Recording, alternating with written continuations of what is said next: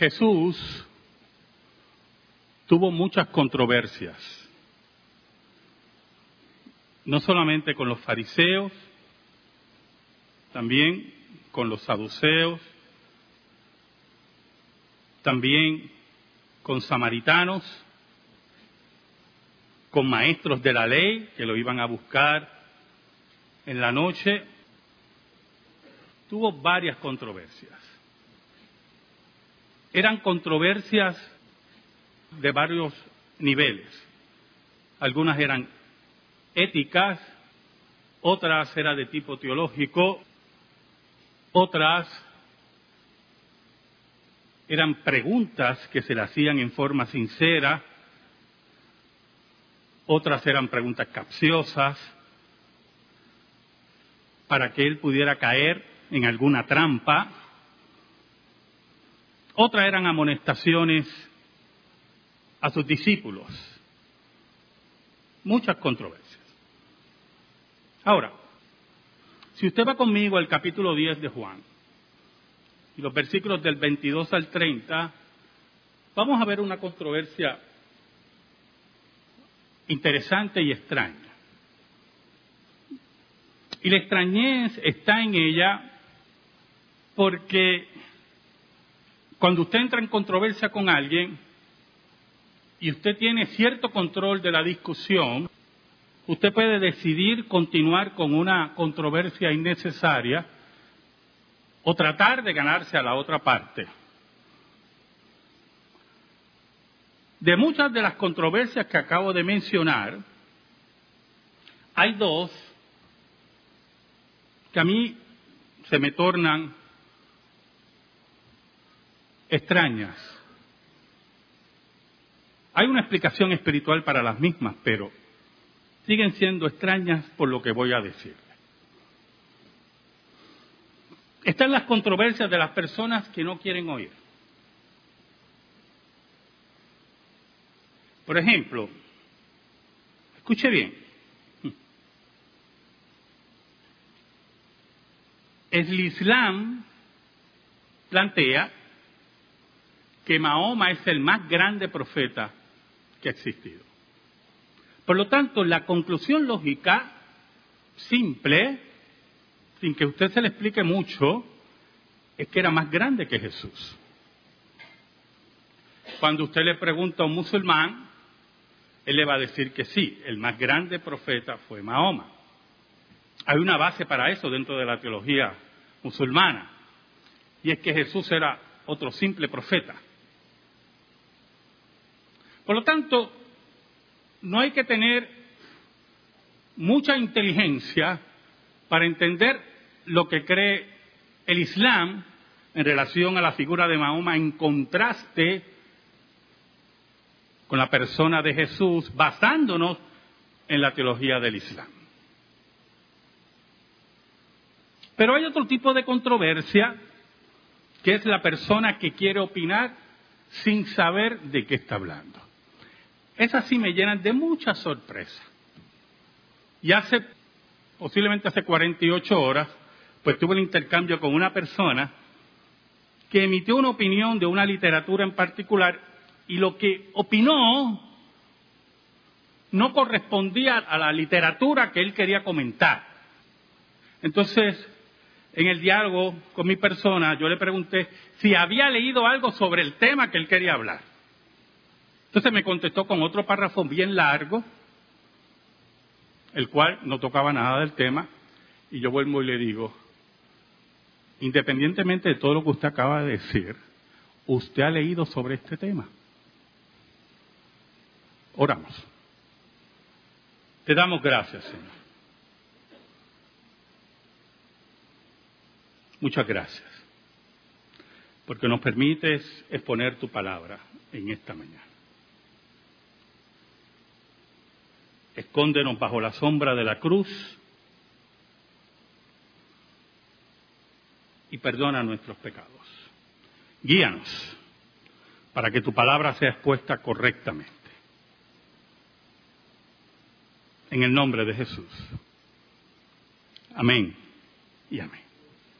Juan 10, 22 al 23 dice, celebrábase en Jerusalén la fiesta de la dedicación. Era invierno y Jesús andaba en el templo por el pórtico de Salomón.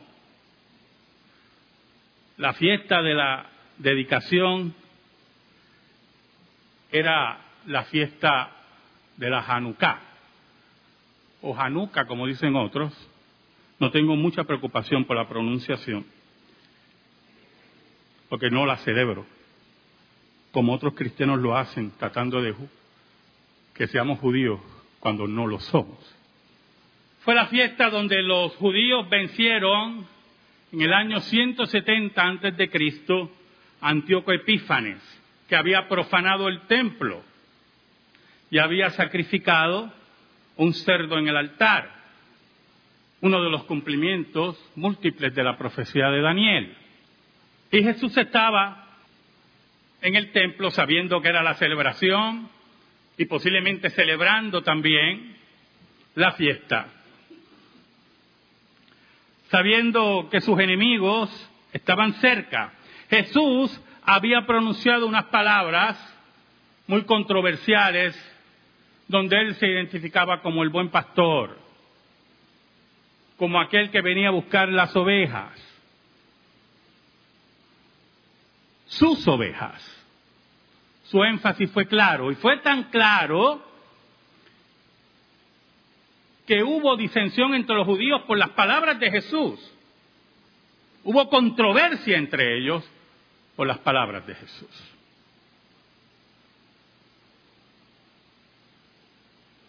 El versículo 24 nos dice, y rodearon los judíos y le dijeron, ¿hasta cuándo nos turbarás el alma? Si tú eres el Cristo, dínoslo abiertamente. ¿Sabe, hermano?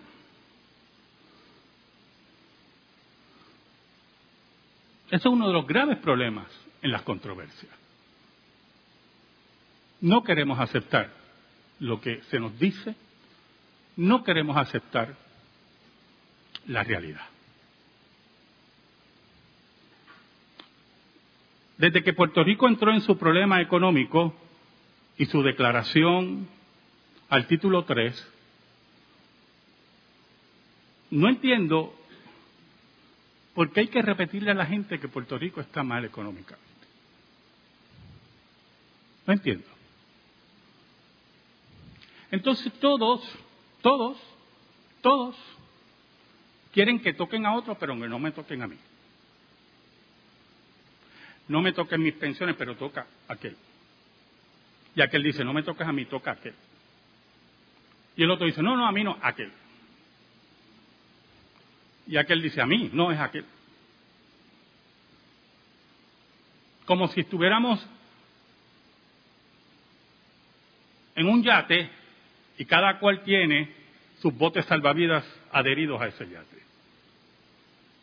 Si no entendiéramos que estamos en el yate todos y punto. Y ya no hay remedio. Y no hay forma. Eso es un problema. No queremos aceptar las realidades. O la madre que dice, que su hijo es bueno, un buen muchacho, aunque está filmado rompiendo cristales. Filmado. Cámaras. No es el Puerto Rico de los años 70. Puerto Rico donde hay cámaras en cada esquina. Pero no. No es así.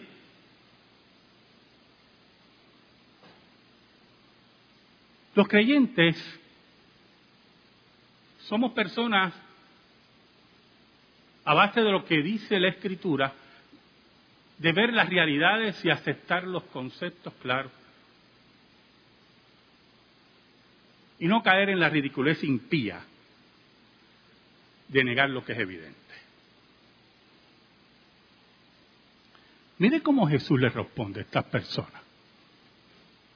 Jesús le respondió, os lo he dicho y no creéis.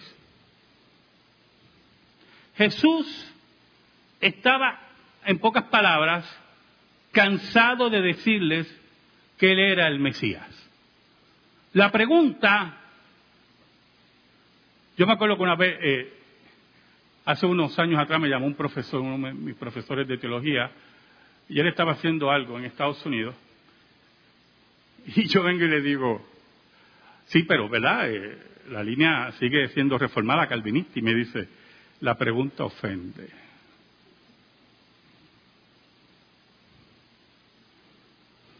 La pregunta que ellos le hacen a Jesús es una pregunta ofensiva. Jesús había declarado decenas de veces que era el Mesías. Pero ellos insisten porque no quieren escuchar. Pero aún más, no pueden escuchar. Y ahí entra lo que dije al principio. Hay cosas que independientemente que lo que usted tenga son dos dedos de frente, son evidentes y no necesitan mayor proyección. Si el Islam dice que Mahoma es el más grande profeta, no hay que aclarar que es más grande que Jesús. Ese es el pensamiento del Islam. Y punto. Y usted no necesita mayores explicaciones. Si Jesús declaró que era el Mesías, no hay necesidad de preguntar. Pero Jesús añade otra cosa. No solamente sus declaraciones, porque cualquiera puede decir eso, ¿verdad? Yo puedo decir que soy una sandía en dos patas, pero que sea la verdad es otra cosa. ¿Verdad que sí? O los que dicen que son Napoleón Bonaparte. ¿Verdad que sí? Jesús añade algo muy importante. Él dice, os lo he dicho y no creéis, las obras que yo hago en nombre de mi Padre, ellas dan testimonio de mí. Y ese era el problema de Jesús. Porque no solamente se paraba en la plaza de Jerusalén y decía que era el único camino, sino que obraba en concordancia sus palabras. Y ese era el grave problema aquí. Porque vuelvo a decir, usted puede decir que es una sandía, pero que lo demuestre es otra cosa. Por lo tanto, no solamente Jesús recalca su declaración, sino también recalca sus obras.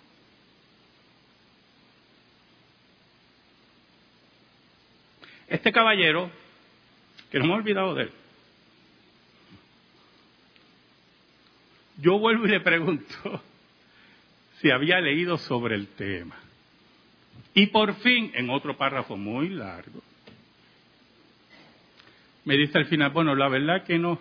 Y yo vengo y le digo, perfecto, cuando lea, me escribe. Volvió otro párrafo, ¿verdad? Porque ya quedó mal y el orgullo. Por eso es que usted no se mete a hablar de lo que usted no sabe. Yo me acuerdo una vez un, artista de nuestro país que estudió ciencias, un hombre muy preparado, y empezó a hablar de física cuántica. Muy interesante lo que decía. Muy interesante. Me estuvo muy interesante para el momento. No puedo repetir sus palabras ahora porque aunque fue muy interesante, entendí muy poco. Y si alguien me habla de física cuántica, lo que puedo decirle, qué interesante. Pero si me pongo a hablar de física cuántica, la persona me va a mirar y va, posiblemente por no ofenderle, dirá por dentro, qué necio. Se pone a opinar de lo que no sabe. Y yo volví y le dije, como le dije anteriormente, cuando lea del tema, volvemos a hablar.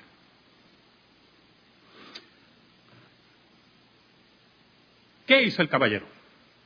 Borró todo el diálogo, incluyendo mis palabras. No sé cómo lo hizo, pero borró todo el diálogo. ¿Por qué? Porque quedaba en evidencia. Su orgullo fue que trastocado ¿Qué ocurre aquí? Jesús dice en el versículo 26, pero vosotros no creéis porque no sois de mis ovejas, como os he dicho. Y aquí entra un principio que no debemos olvidar. En el plano espiritual, en el verdadero plano espiritual, y digo verdadero porque hay un solo plano espiritual, verdadero. Y es el que se da en el contexto escritural de la Biblia, el que se da en el contexto escritural, en este caso, del Nuevo Testamento. Ese es el único plano espiritual. Todo lo otro que dicen que es espiritualidad es el reino de los demonios. Hay un solo plano espiritual y es aquel que está unido a Jesús de Nazaret. En este plano espiritual, Jesús habla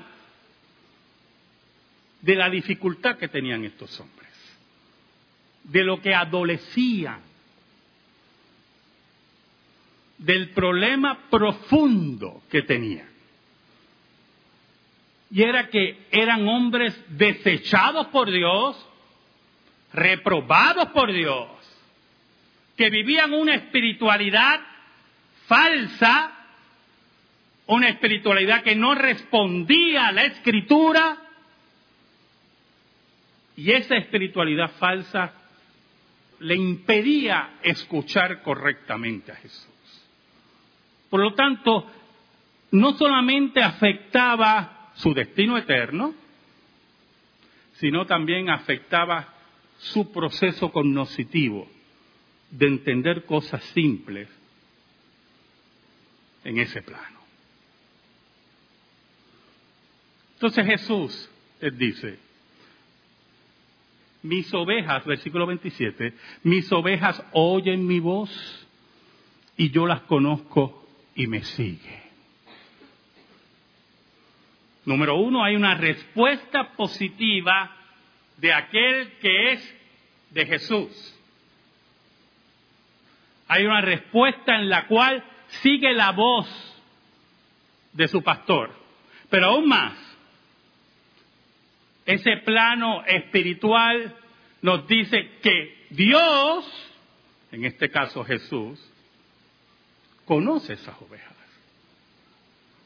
Es una espiritualidad íntima entre Dios y los suyos. Es una espiritualidad íntima entre los que Dios ha elegido. Ellos no escuchaban a Jesús.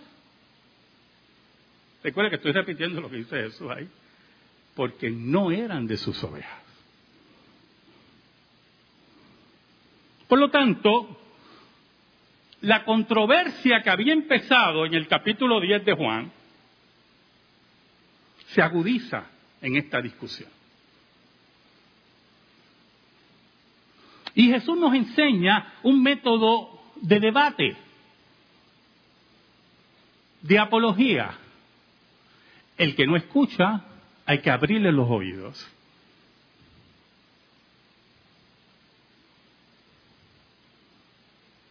Betances decía que cuando el grande no escucha al pequeño, el pequeño tiene que abrirle los oídos a tiros. Así decía Betances. Mentalidad revolucionaria, ¿verdad? Lo que hicieron también los revolucionarios americanos, ¿oyeron? Que le abrieron los oídos al rey Jorge a.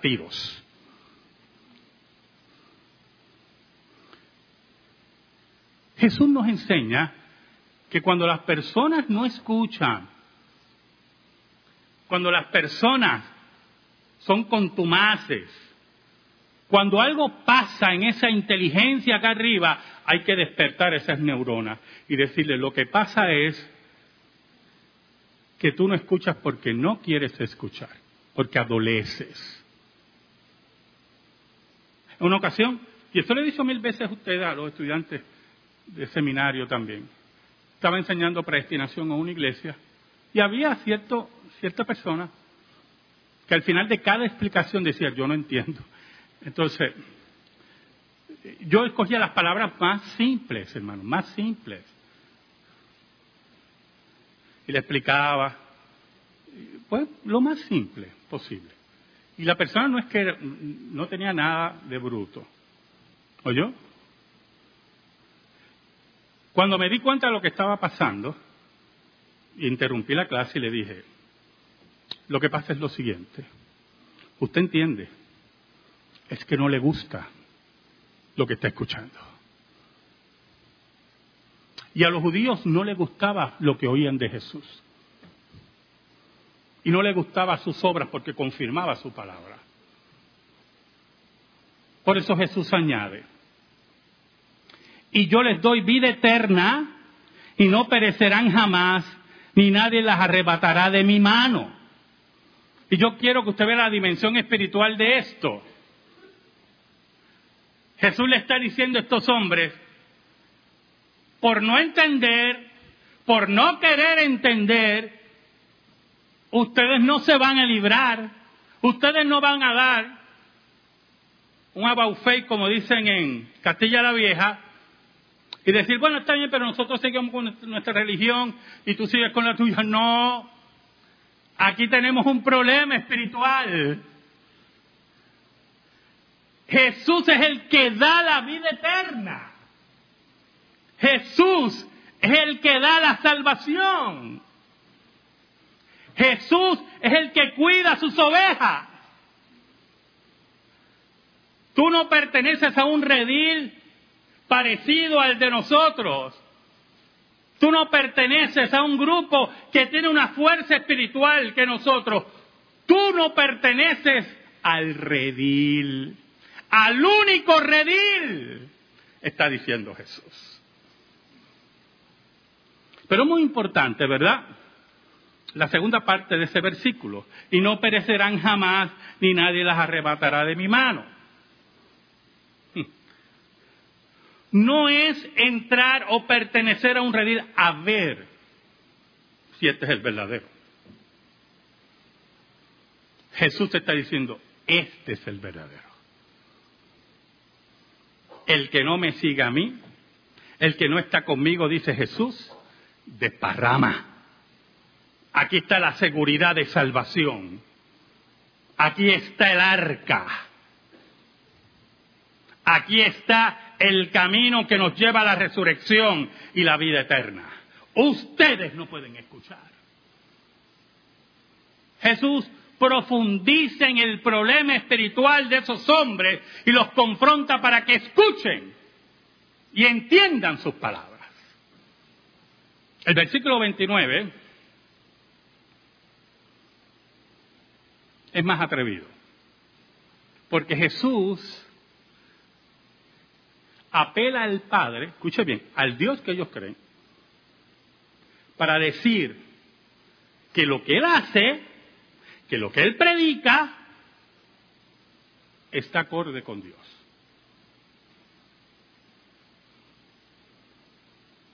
Yo no sé si usted entiende esto, hermano. Yo leo estas cosas y, y digo, si el cristianismo no es verdad, somos los más grandes imbéciles del planeta. Piense, hermano. Piense que uno de ustedes Siempre se lo he dicho. Se paren algún día y diga, es que yo soy el buen pastor, el que no me siga a mí. Y quiero que sepan que Dios está de acuerdo conmigo. Eso fue lo que dijo Jesús. Ese es el problema que tenemos con la persona de Jesús, que no permite aberturas y atajos. Que en las controversias que tuvo Jesús, Él era claro el versículo 29 Jesús dice, mi Padre que me las dio. Entonces, Jesús establece una relación divina entre el Padre y Él. O sea, porque usted tiene que ver el peso de esas palabras. El Padre que me las dio. O sea, el Padre Dios confía a Jesús la salvación de todos ustedes. Si Jesús no es lo que es, o Dios se volvió loco o Jesús está loco. el Padre que me las dio es mayor que todos y nadie las puede arrebatar de la mano de mi Padre. Nadie puede venir aquí a cuestionar a Dios, pararse delante de Dios y hacer perder una de sus ovejas. O Satanás es más fuerte, más, poderoso que Dios. O el mundo es más poderoso que Dios. O el pecado es más poderoso que Dios. ¿Quién se atreve a decir eso? ¿Quién se atreve a decir la blasfemia? Que hay algo más poderoso y más grande que el Dios verdadero. ¿Sabe? Para remachar, Jesús entonces se identifica con Dios. Y el versículo 30 dice, yo y el Padre uno somos. El sermón es más largo, yo hermano. Pero si usted sigue leyendo, por eso le dije que era importante que viéramos la controversia y cómo Jesús abre los oídos de la gente. Si usted sigue leyendo, ahí la gente entendió. Y lo querían apedrear. Hay un solo problema, que Jesús dijo, yo tengo mi vida, yo la doy y la tomo, nadie me la quita ese mandamiento recibí de mi Padre. ¿Sabe algo? Cuando tengas una controversia, sé fiel a la verdad siempre. No cedas. Porque aquel que diga que tiene la verdad y cede, es que no tiene la verdad. Jesús nunca cedió. Jesús no interesaba ganar a todo el mundo. Jesús vino a buscar a las ovejas perdidas. Jesús vino a buscar a aquellos que él mismo dijo que buscan y tienen necesidad de médico. Allá afuera están. Es la hora de la cosecha. Amén. Gracias te damos, Señor. Y te pedimos en esta hora, en el nombre de Jesús, que esa palabra esté en nuestra vida y en nuestro corazón. Por Cristo Jesús. Amén y amén. Estamos en silencio, hermano.